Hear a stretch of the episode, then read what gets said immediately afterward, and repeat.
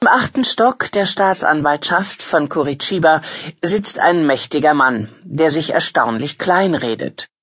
Unsere Arbeit ist nicht politisch getrieben, hat im Grunde mit Politik überhaupt nichts zu tun, sagt er.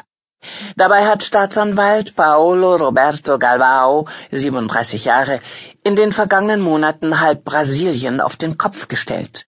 Der unscheinbare Mann mit proper gestutztem Bärtchen und biederem Businessanzug gehört zu einem Team von elf ungewöhnlich jungen und auffällig ambitionierten Strafverfolgern. Von Curitiba aus, einer Zwei-Millionen-Stadt im Südosten des Landes, kümmern sie sich um Finanzverbrechen im ganzen Land. Und seit Monaten betreiben sie eine wahre Hatz auf korrupte Politiker und Konzernchefs. Kaum eine Woche vergeht ohne neue Nachrichten aus Curitiba über festgenommene Senatoren oder verhörte Spitzenpolitiker. Der ehemalige Präsident Lula da Silva wurde vor laufenden Fernsehkameras zu einer Vernehmung geführt. Der größte Bauunternehmer des Landes wanderte für 19 Jahre hinter Gitter. Selbst Präsidentin Dilma Rousseff musste unter lauten Nieder mit der Korruption rufen ihr Amt niederlegen.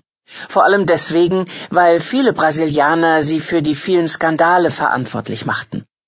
Bis auf weiteres hat eine Übergangsregierung der nationalen Rettung die Geschäfte übernommen. Die jedoch ist noch stärker der Korruption verdächtig. Jetzt wird spekuliert, ob die motivierten Fahnder bald zurückgepfiffen werden. Ganz wie in alten Zeiten. Die Politik Brasiliens befindet sich im Ausnahmezustand, und in dieser Lage nennt sich der Kopf der Korruptionsbekämpfer unpolitisch? Unsere Ermittlungen haben natürlich politische Auswirkungen in der Hauptstadt, antwortet Galvao. Aber das ist eine Nebenwirkung. Sollen wir unsere Arbeit deswegen etwa einstellen? Was die jungen Staatsanwälte da treiben, ist eine sensationelle Neuerung in der lateinamerikanischen Politik. Mit der Korruption wollten schon viele aufräumen, gelungen ist es kaum jemandem. Studien von Unternehmerverbänden und unabhängigen Akademikern ergeben regelmäßig, dass die Schmiergeldforderungen von Beamten und die Bestechungen von Unternehmen in lateinamerikanischen Ländern etwa zwei Prozent der Wirtschaftsleistung verschlingen. Auf den Korruptionsindizes von Transparency International und der Wirtschaftsprüfungsgesellschaft Ernst Young schneiden die Staaten Lateinamerikas traditionell schlecht ab. Es gab zwar immer wieder einzelne spektakuläre Erfolge in Mittel- und Südamerika. 2015 etwa wanderte der Präsident von Guatemala wegen Bestechlichkeit hinter Gitter. Und gegenwärtig muss sich Argentiniens ehemalige Präsidentin Cristina Fernandez de Kirchner wegen Korruptionsvorwürfen rechtfertigen. Doch solche Fälle sind die Ausnahme.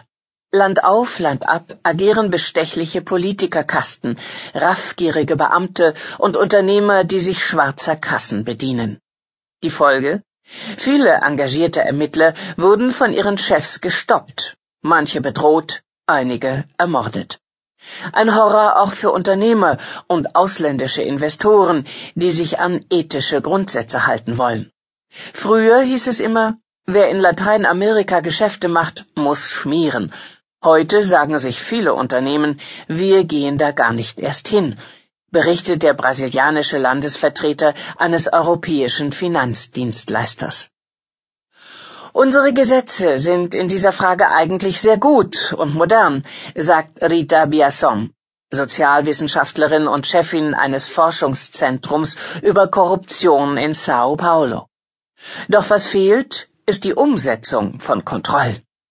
Überall in den Staatsunternehmen, bei den Banken, bei Wirtschaftsprüfern und bei Rechnungshöfen hätte Brasilien über die Jahre Kontrollinstanzen eingerichtet doch viele davon wurden bereits geschaffen, um nicht zu funktionieren. Intransparent, ohne Rechenschaftspflichten und besetzt von Abhängigen oder persönlichen Bekannten der zu überwachenden Machthaber. Daher blicken in diesen Tagen viele Strafverfolger nicht nur aus Brasilien auf Curitiba. Wie machen die das? Galvaos Team ist inzwischen auf 50 Mitarbeiter angewachsen. Weil die Akten so viel Platz in Anspruch nehmen, haben sie einige Etagen in Nachbargebäuden gemietet.